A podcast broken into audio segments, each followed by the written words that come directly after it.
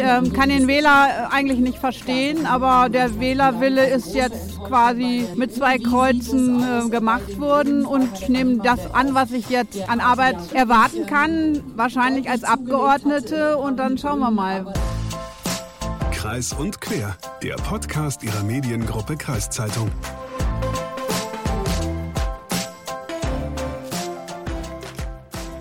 Warte mal, die Stimme, die wir da jetzt gerade gehört haben, die kenne ich doch irgendwoher.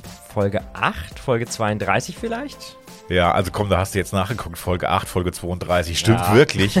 Du okay. hast danach, das kannst du dem Kopf nicht merken, oder? Nein, nein, ich habe das nachgeguckt, ich gebe es ja zu. und diese Stimme, das war zum dritten Mal in diesem Kreis- und Quer-Podcast die inzwischen ehemalige Landwirtschaftsministerin von Niedersachsen, Barbara Otte-Kienast von der CDU. Und sie hat das gesagt, nachdem am Sonntag die ersten Prognosen zur Wahl verkündet wurden. Ah, und ich wollte dich gerade fragen, was du letzten Sonntag so Schönes gemacht hast. Ich bin ja als Bremer bei der Niedersachsenwahl leider immer nur ein Zaungast. Gast. Ja, während du in Bremen wieder faul auf deiner Haut gelegen hast. Nee. habe ich hier in Niedersachsen Wahlparty-Hopping gemacht. Oh, ja. Das klingt spannend. Das klingt nach einem guten Abend. Naja, gut, es war doch ein bisschen anstrengend, weil ich war auf vier Wahlpartys unterwegs. Und oh. zwar bei der FDP, bei der SPD, bei den Grünen und bei der CDU. Ah, okay. Und da hast du jetzt auch wahrscheinlich das Zitat gerade mitgebracht von Barbara Otte-Kienast. Ähm, und die versteht jetzt die Welt nicht mehr, wahrscheinlich nach der Wahl, ne? Ja, also hast recht, die war doch ziemlich enttäuscht, ähm, als die erste Prognose gelaufen ist, kurz nach 18 Uhr. Und ich hatte ja auch dieses Ziel bei diesem Wahlparty-Hopping war ja, ich gehe kurz vorher hin, bevor die ersten Ergebnisse verkündet werden, um mal zu hören, was die Politiker, die Bürger auf diesen Wahlpartys für Erwartungen haben. Und dann bin ich kurz danach wieder hingegangen hm. und habe gefragt, sag mal, Jetzt ist es Prognose da, wie sieht es jetzt aus? Du hast sie also oh, überrumpelt. Naja, ich habe die Leute schon überrumpelt und auch Frau Otte Kinas habe ich so ein bisschen überrumpelt, weil ich wusste gar nicht, dass sie bei der CDU-Wahlparty da war. Ah, und ich also sie hat dich auch überrumpelt. Ja. Mit ihrer Anwesenheit. Ja, richtig.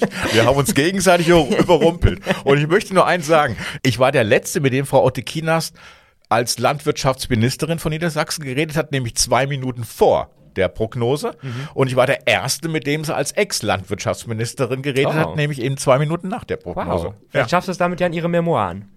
Wer weiß. der Herr Wolf, der rasende Reporter.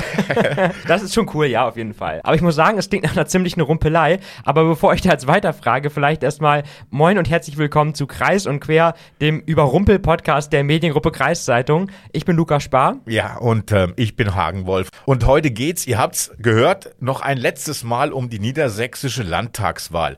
Und ich war, wie gesagt, am Sonntagabend in Hameln mit dem Kreis und Quer Mikro auf diesen Wahl Wahlpartys unterwegs, um, wie Luca sagt, die Leute zu überrumpeln ja, das klingt auf jeden Fall schon mal sehr gut. Ich war da ein bisschen langweiliger unterwegs und habe mich mit dem Wahlsieger bei uns im Wahlkreis Sieke mal in unserem Studio unterhalten. Er heißt Dennis Truhe und hat auf dem Ticket der SPD das erste Mal für den Landtag kandidiert und ja, er hat es tatsächlich geschafft, 24 Jahre CDU-Direktmandat bei uns zu durchbrechen. So, und was haben wir jetzt hier noch auf dem Zettel? Ah ja, da ist ja noch der Teil für all diejenigen, die gleich unter die Decke gehen, wenn sie noch einmal das Wort Landtagswahl hören. Du warst noch mal eine ganz andere Mission unterwegs. Ja, ich habe nämlich passend zum Tag des Schornsteinfegers an diesem Samstag mit äh, Dieter Hinkslage, dem Bezirksschornsteinfeger für den Bereich Wildeshausen Süd, telefoniert und ihn gefragt, worauf man eigentlich beim Ofenkauf achten sollte und ob man da zum Beispiel auch einfach mal als Verbrennungsgut das alte Billigregal von Ikea mit reinschmeißen darf. Hm. Das ist eine gute Frage. Ich hätte auch noch ein altes Bett im Angebot, also ich bin gespannt, was du da rausfindest. Ja, das erfährst du später. Aber kommen wir jetzt erstmal zu meinem, wie du sagst, Überrumpelungskommando vom letzten Sonntag. Ja, schieß mal los. Wo warst du genau? Mit wem hast du so gequatscht? Und wo wurdest du überall rausgeworfen, weil die Stimmung so schlecht war? Ja, das kann man am besten gleich hören. Ähm, aber ich muss vielleicht eins sagen, weil ich in Hameln unterwegs war ja. und nicht hier im Landkreis, weil äh, ich komme ja ursprünglich aus Hameln, ich kenne da sehr viele Leute, war mhm. mit ein Grund. Und was am einfachsten für mich war, in Hameln haben diese vier Parteien, FDP, Grüne, SPD und CDU, im Umkreis von knappen Kilometer gefeiert. Das heißt, okay. ich konnte auf vier Wahlpartys gehen und da die Stimmen holen. Und das ja. war sehr praktisch für mich. Und ja. so konnte ich auch doch einige interessante Kommentare mitnehmen.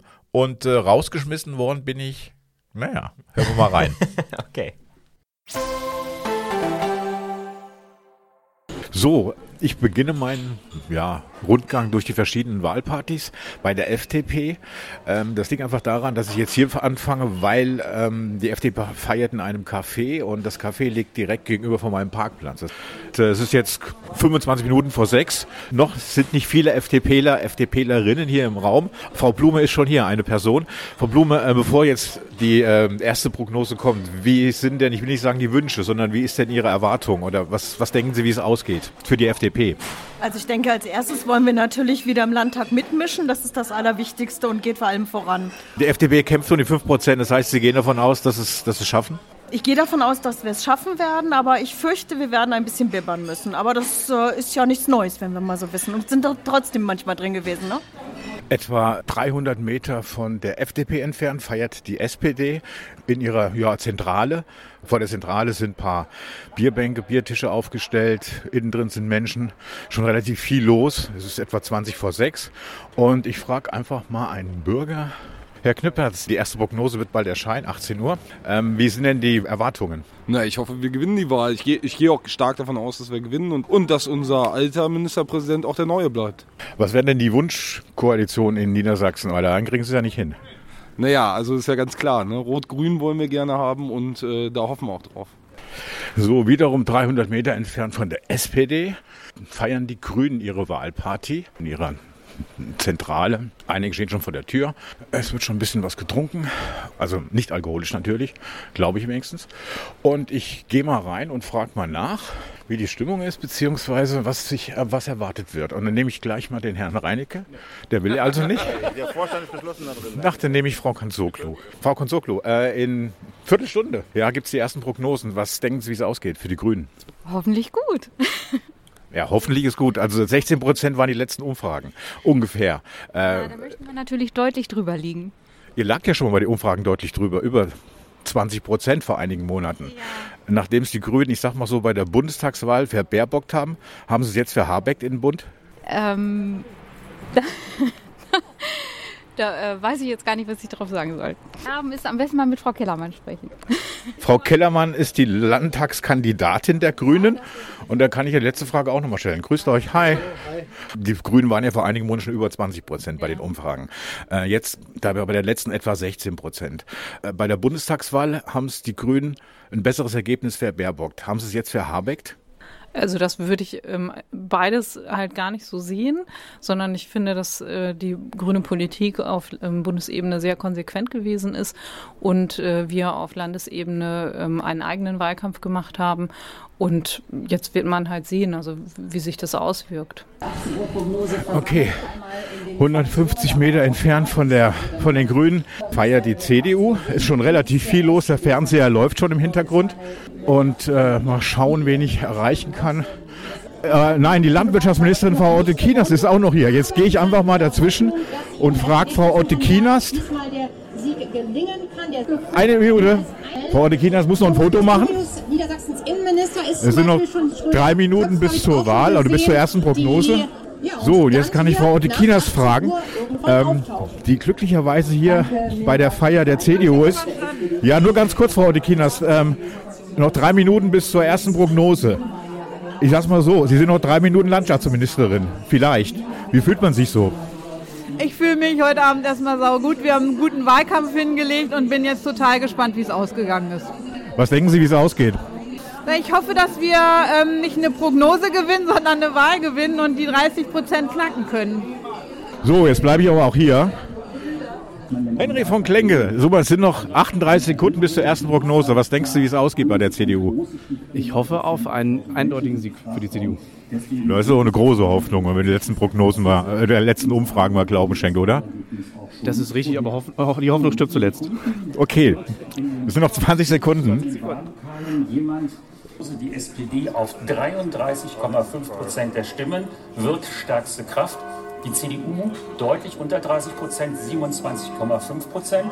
Die Grünen liegen bei 14 Prozent in dieser Prognose. Die FDP muss heute Abend zittern, 5 Prozent. Das heißt, unsere Meinungsforscher sehen sie knapp im Landtag. Die AfD kommt auf 11,5 Prozent.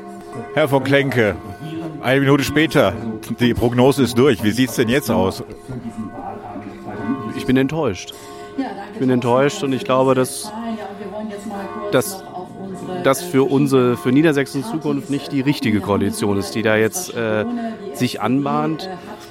Ich, ich muss jetzt erstmal, muss jetzt erstmal mich erstmal sammeln ähm, und finde nach dem Wahlkampf, den die Kandidaten gemacht haben, finde ich das ein enttäuschendes Ergebnis. Und äh, wir müssen jetzt sehen, wie wir damit umgehen, wie die CDU damit umgeht und äh, dann gestärkt in die nächsten Wahlen, in die kommenden Wahlen geht. Und ich, ich meiner Meinung nach ist das nicht das richtige Signal nach Berlin was jetzt davon ausgeht. Frau Odekinas, kann ich Sie kurz stören?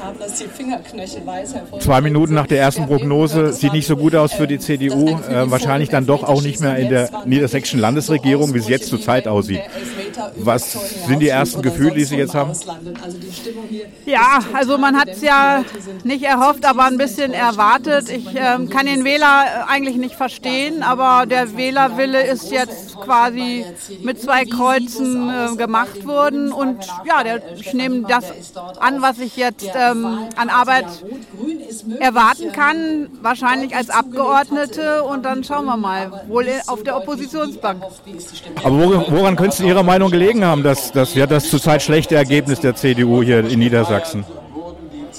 Ich weiß es nicht. Wir haben in meinen Augen verdammt guten Wahlkampf gemacht, total engagiert. Ich war ja in ganz Niedersachsen bei Abgeordneten unterwegs, habe die in ihrem Wahlkampf unterstützt. Die Stimmung war gut. Ähm, ich, ich verstehe es ehrlich gesagt nicht. Alles klar, vielen Dank.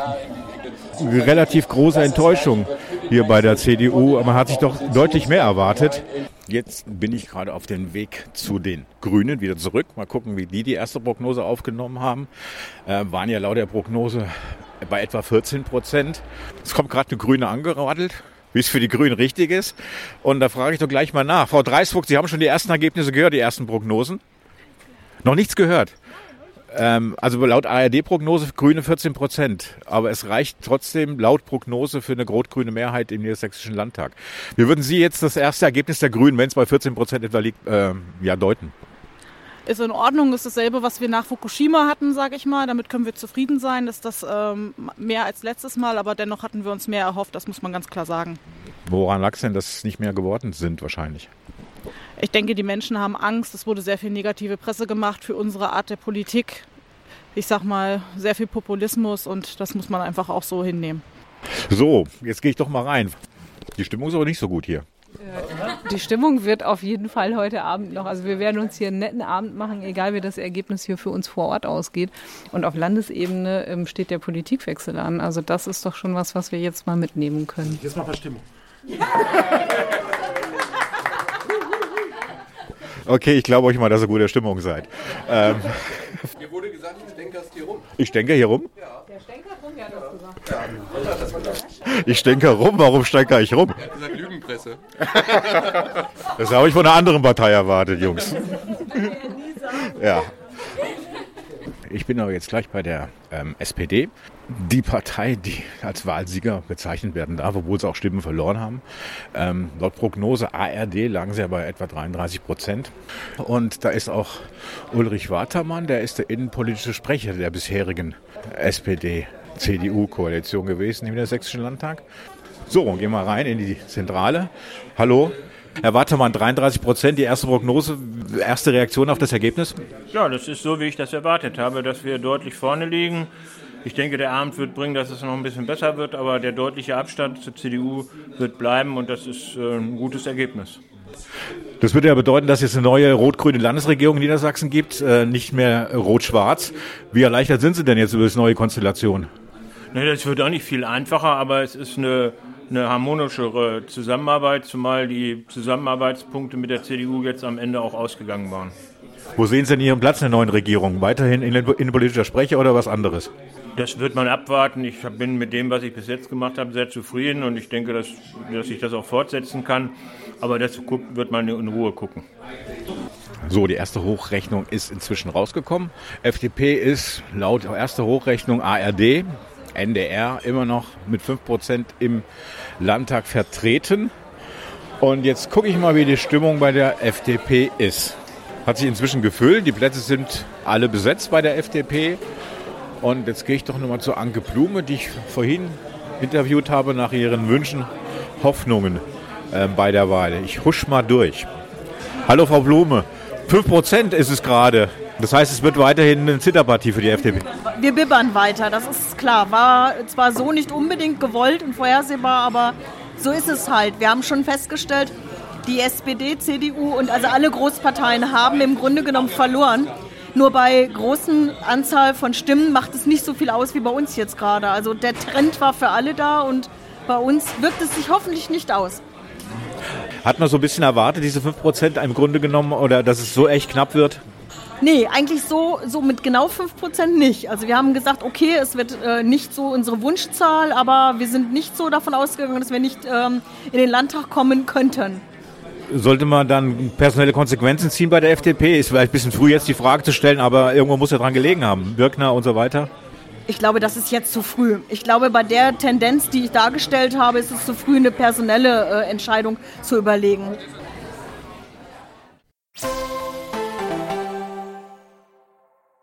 Stark. Also mein Lieblingsmoment war echt, wo das Wahlergebnis bei der CDU verkündet wurde und daraufhin eine Grabesstille folgte inklusive Kirchengeläut. Ja, das war irgendwie wie auf einer Beerdigung, gell? ja, schon ein bisschen. Also ich meine, da kann die CDU jetzt nichts für, ne? Weder, na gut, für das Wahlergebnis vielleicht schon irgendwie, aber das Glockengeläut, das klingelt halt um 18 Uhr, ne? Wobei man auch sagen muss, da um 18 Uhr, da warst du noch nicht so außer Atem bei der Aufnahme.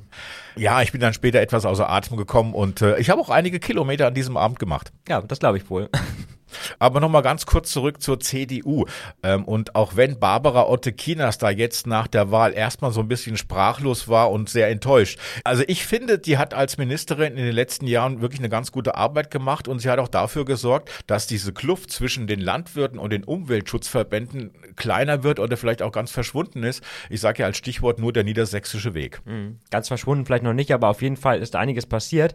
Aber was mich auch noch interessieren würde, ist jetzt, wie es für sie weitergeht. Also wird sie dann tatsächlich einfache Abgeordnete. Ist ja mal spannend zu sehen, was dann passiert, wenn PolitikerInnen nicht wiedergewählt werden, beziehungsweise ihre angestammten Posten verlieren. Ja, also sie wird einfache Abgeordnete wahrscheinlich im Niedersächsischen Landtag sein. Und was mich so ein bisschen geärgert hat, als im Nachhinein fallen dir immer die besten Fragen ein. Es war ja. alles so ein bisschen hektisch und ich hätte sie ja gerne noch gefragt, mir später eingefallen, wie denn so die Amtsgeschäfte übergeben werden. Wirfst mhm. du jetzt den ganzen Kladderadatsch dem anderen vor die Füße, der Nachfolgerin, dem Nachfolger, oder gibt es da was Formelles? Ja, stimmt, man muss dann sich ja auch spontan Fragen ausdenken und ähm, man muss aber auch sagen, vielleicht hätte sie gar nicht so die Zeit und Muße gehabt, in dem Moment so irgendwie so tiefgreifende Fragen zu beantworten. Weil ja. ich meine, du hast sie ja jetzt schon überrumpelt, ne? Und dann, äh, aber es war schon gut, dass du der Erste warst. Ich stelle mir vor, wie du so mit dem Ellenbogen alle zur Seite gehauen hast, damit du der Erste bist, der da die Fragen stellen darf. Aber jetzt genug von mir. Wir kommen jetzt mal zu dir. Du hast nämlich auch mit jemandem gesprochen, der erst jetzt praktisch politisch richtig loslegt. Ja, wobei man auch sagen muss, dafür haben zwei andere den kürzeren gezogen. Also Marco Gente von der FDP war bislang für den Wahlkreis Sieke hier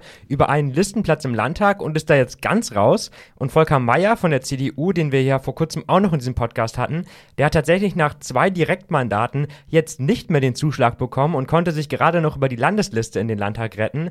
Der Wahlsieger heißt dafür Dennis Truhe. Der ist 33 Jahre alt, arbeitet im IT-Bereich und war bislang vor allem schon im Gemeinderat Stur aktiv.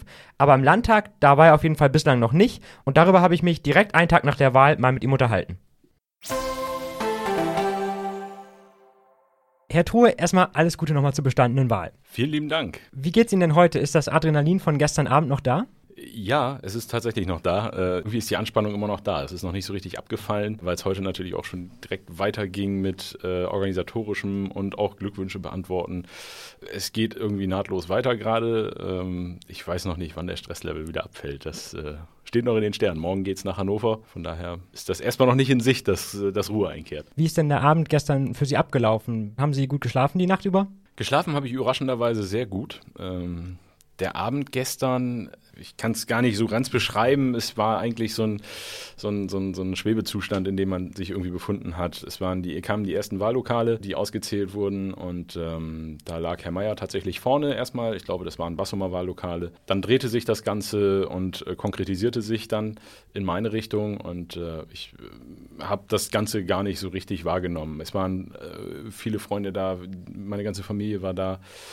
Äh, Parteigenossinnen und Genossen waren da, alle, die mir wichtig sind, äh, waren da. Und jeder spricht da natürlich an, gratuliert einen, umarmt einen und äh, ja, man kommt da eigentlich gar nicht zu, das Ganze zu realisieren. Und ähm, so ganz ist es auch immer noch nicht angekommen, glaube ich. Ihr Erfolg hier im Wahlkreis Sieke steht ja auch so ein bisschen sinnbildlich für den Erfolg der SPD in ganz Niedersachsen.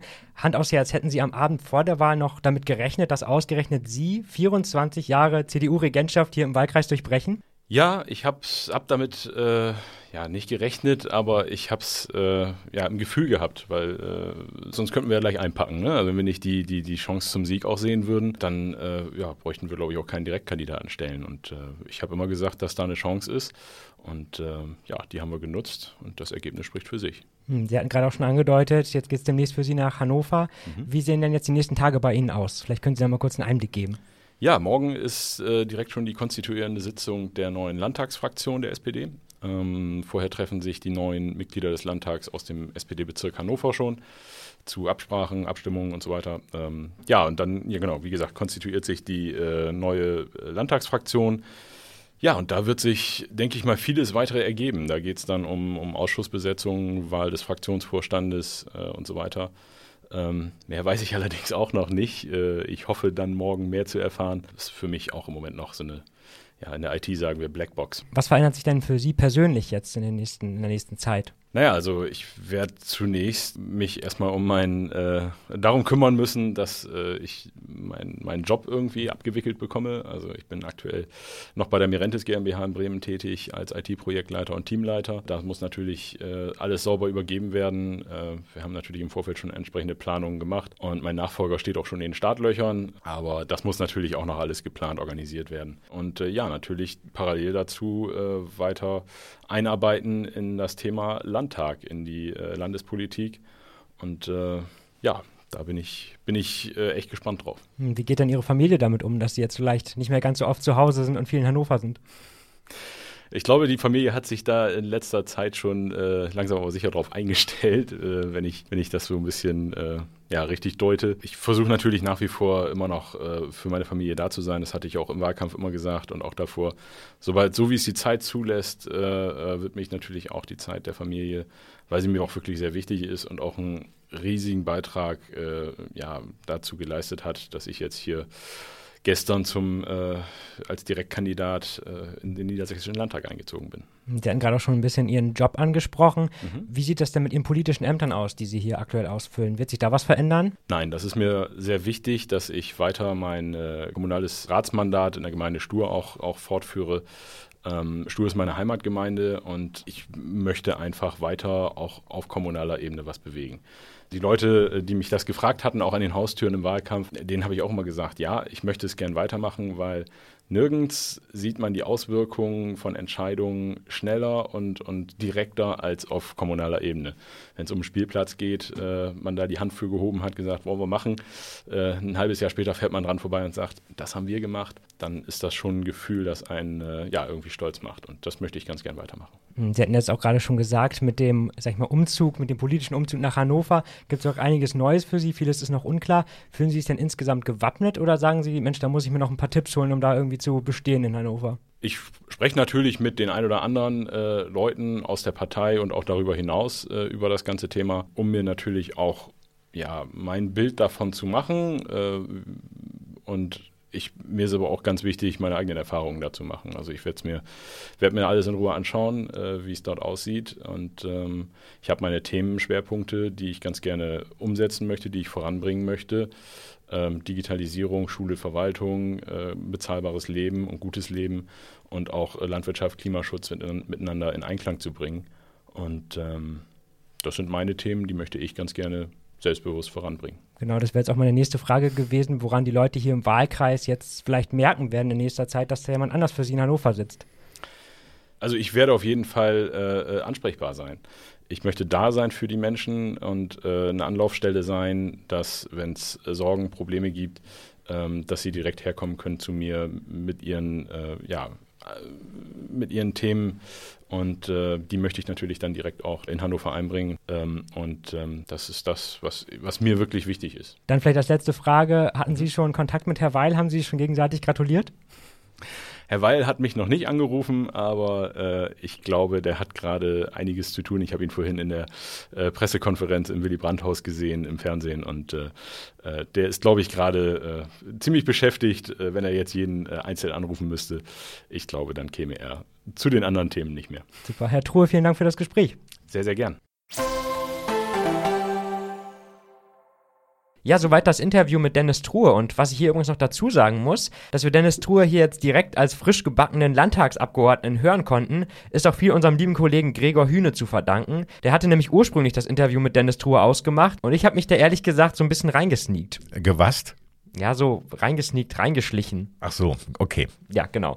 Auf jeden Fall das Mindeste, was ich hier jetzt nochmal tun kann, ist, dass ich an dieser Stelle auch nochmal auf den Artikel des Kollegen Hühne hinweise, der die Stimmung direkt nach der Wahl mal aufgenommen hat und auch den Zerknirschtheitsgrad bei Volker Mayer und Marco Gente ermittelt hat. Den Link findet ihr in den Shownotes. Okay, Shownotes, Zerknirschtheitsgrad gesneakt. Also wieder mal ungewöhnliche Worte von Kollege Luca Spar. Ja, danke. Also wenn du mal eins brauchst, sag Bescheid. Gerne. Aber dann lass uns jetzt mal zu unserem Nicht-Wahlthema in dieser Folge kommen.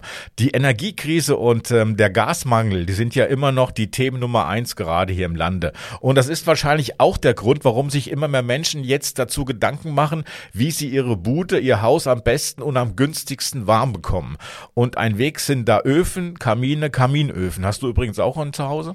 Nee, tatsächlich jetzt nicht mehr, aber wir hatten damals eigentlich immer einen, wobei ich dazu sagen muss, ich glaube, meine Mutter fand die Teile irgendwie immer ganz gemütlich, aber ich habe da jetzt nicht so eine emotionale Bindung zu denen irgendwie. Man muss ja auch keine emotionale Bindung zu einem Ofen aufbauen. Stimmt, stimmt natürlich. Vielleicht geht's ja auch manchmal einfach nur um den schnöden Mammon. Ja. Und es hat sich auch vor kurzem recht schnell rumgesprochen, mit Holz heizen ist, obwohl die Preise stark gestiegen sind, immer noch günstiger als mit Gas heizen. Aber was gilt es da eigentlich beim Ofenkauf zu beachten? Und ähm, sind die Dinge überhaupt nachhaltig, wenn man mal auf Feinstaub und solche Sachen guckt? Und darüber habe ich mit dem Wildeshauser Südbezirk Schornsteinfeger Dieter Hinkslager gesprochen. Und da hören wir mal rein jetzt bitte. Aufgrund der aktuellen Energiekrise haben sich ja viele Menschen entschlossen, einen Ofen ins Haus zu stellen. Die Nachfrage nach Öfen ist relativ hoch. Auf was muss ich denn achten als Verbraucher, als Verbraucherin, wenn ich mir so einen Ofen kaufe? Ja, also es ist ja so, dass die meisten interessiert ja jetzt die akute, die nächste Heizperiode. Wenn man da jetzt erst aktiv werden will, ist eigentlich kaum noch was an Öfen zu bekommen. Und was dann natürlich für viele immer eine interessante Sache ist, ist im Internet zu schauen. Da muss man wirklich darauf achten, dass man Öfen nimmt, die die Anforderungen der Stufe 2 der Bundesemissionsschutzverordnung erfüllen. Ansonsten dürfen sie nämlich nicht in Betrieb genommen werden. Bei so einem Ofenkauf mit Prüf Prüfplakette, gibt es da so eine Regel, wo man sagen kann, je teurer, desto besser ist so ein Ofen oder desto besser heizt er? Ja, früher habe ich mal gesagt, äh, nehmen Sie mal den, den, das, das Kilo äh, Gewicht. Also wenn ein Ofen mehr Gewicht hat, hat er in aller Regel auch eine höhere Wertigkeit.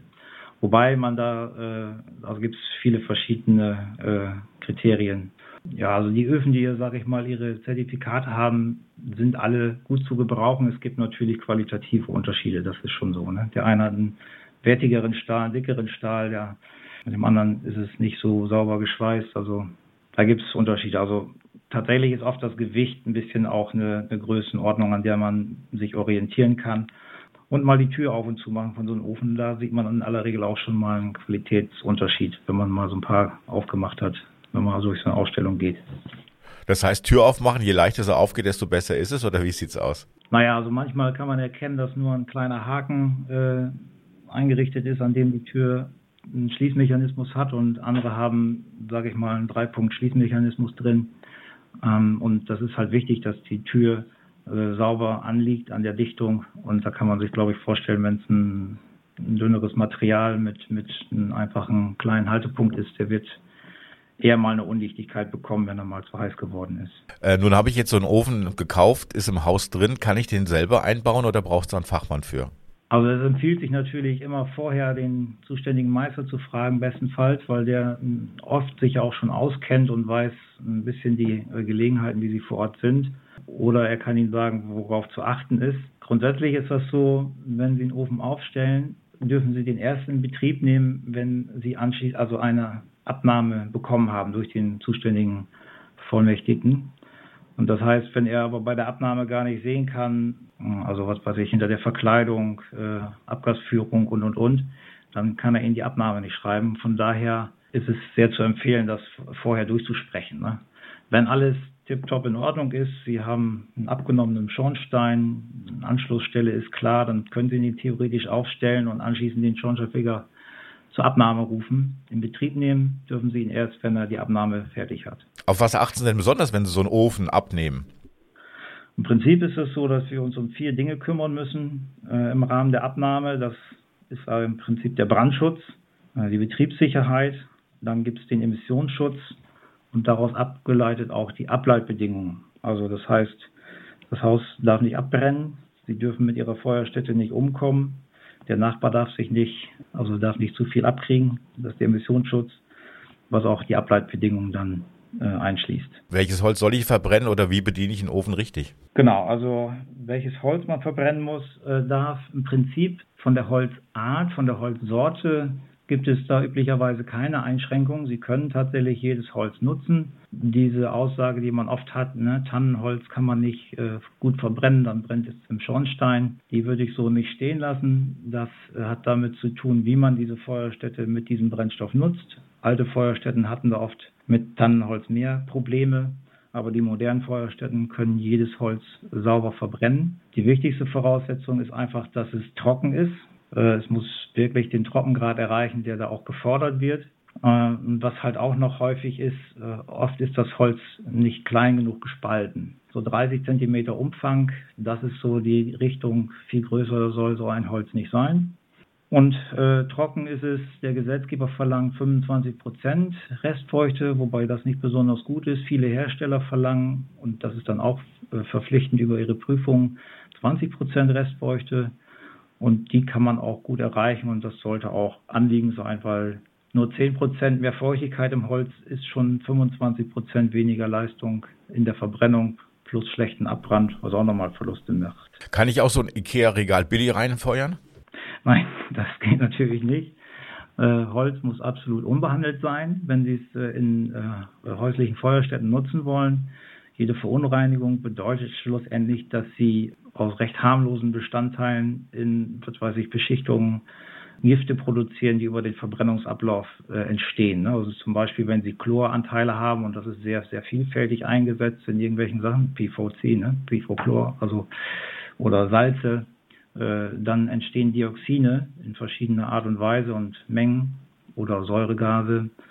Und das heißt, je mehr Verunreinigungen äh, in Kauf genommen werden, umso höher ist die Giftlast und umso öfter wird es mal irgendjemanden treffen, der dann vielleicht eine schlimme Krebserkrankung ausgelöst hat oder ähnliches. Also da gibt es auch keine Grenzwerte im häuslichen Abbrand, nur astarmes, stückiges äh, Scheitholz unbehandelt.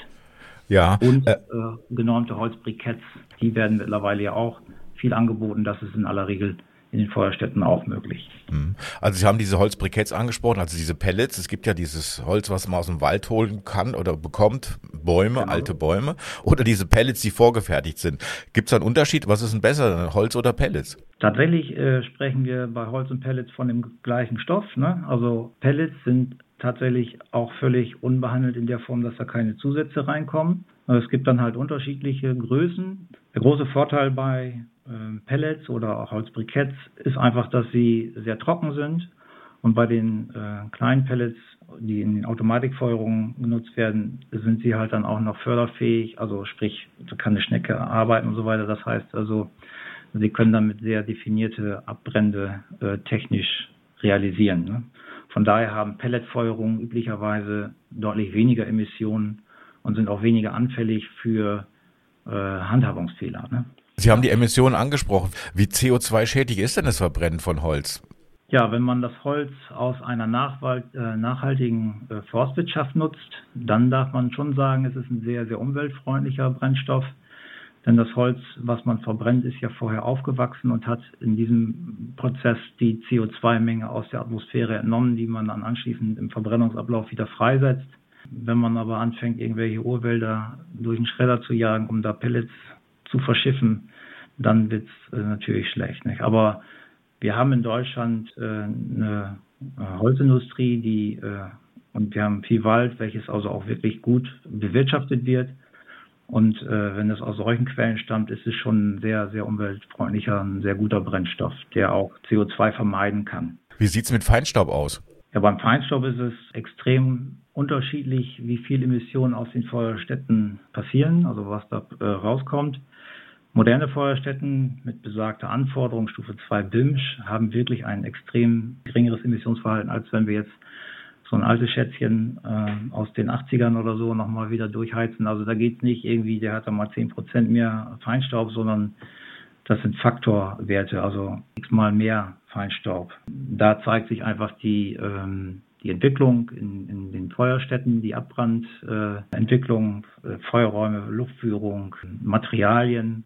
Und da hat sich einfach unheimlich viel getan. Man hat in den 80er, 90er Jahren einiges an Erkenntnissen gewonnen, die dann also in den Feuerstätten zunehmend äh, besser sind. Das heißt zum Beispiel ein einfacher, billiger Baumarktofen, wenn wir da vielleicht mal zur Einhaltung kommen, der aber modern konstruiert ist mit guten Feuerraummaterialien, wird, den wird man mit viel weniger Emissionen betreiben können als einen vermeintlich teuren Ofen aus den 80ern.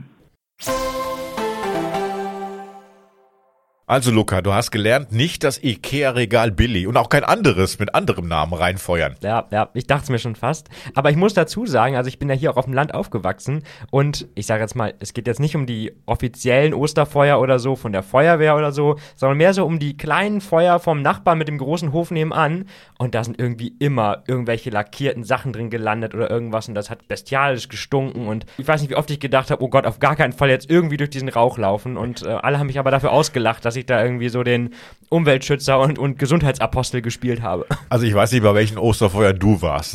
Und naja, hier so die, wo alles drauf kommt, was ja, weg muss. Vom Nachbarn. Ja, ja also ich kenne das schon irgendwie, aber ja, nein, das gehört auf jeden Fall nicht da rein. Das gehört nicht da rein, das machen auch die offiziellen Osterfeuer, die das betreiben, die Vereine, die machen das auch nicht. Ja. Da kommt der Weihnachtsbaum vom letzten Jahr rein. Das stimmt. Also es betrifft mich eigentlich auch gar nicht so, weil du hast gerade gefragt, wir wohnen da jetzt in Bremen in so einer Mietswohnung in einem Mehrparteienhaus und da kann man jetzt nicht einfach so mal eben Kamin installieren.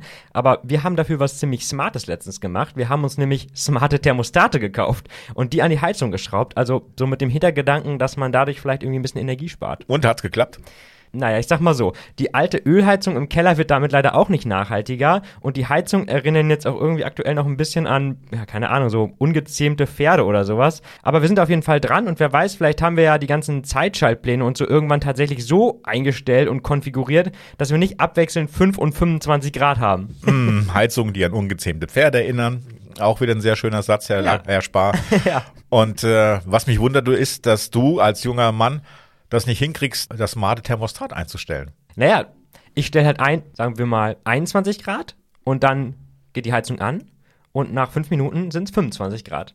Und ich frage mich dann immer, was läuft da falsch? Also wenn ich sage 21 Grad, dann will ich 21 Grad und nicht 25 Grad. Und so geht es die ganze Zeit hin und her. Ja, da hättest du auch ein ganz normales Thermostat nehmen können. Ja, das sagt meine Freundin wahrscheinlich inzwischen auch. Aber ich glaube, wir sind für heute durch, oder? Ja, ich glaube auch. Also wir sind durch mit den Nerven. Und äh, wenn wir in euren Augen doch noch was vergessen habt oder ihr noch was anderes loswerden wollt, dann schreibt uns gerne an ähm, podcast@kreiszeitung.de.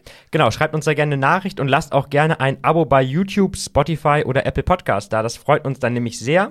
Ansonsten, ja, wünschen wir euch ein schönes Wochenende und heizt nicht zu wild. Heizt nicht zu wild. Okay, andere feiern am Wochenende, aber der Luca heizt. So ist es. Macht's gut. Ciao.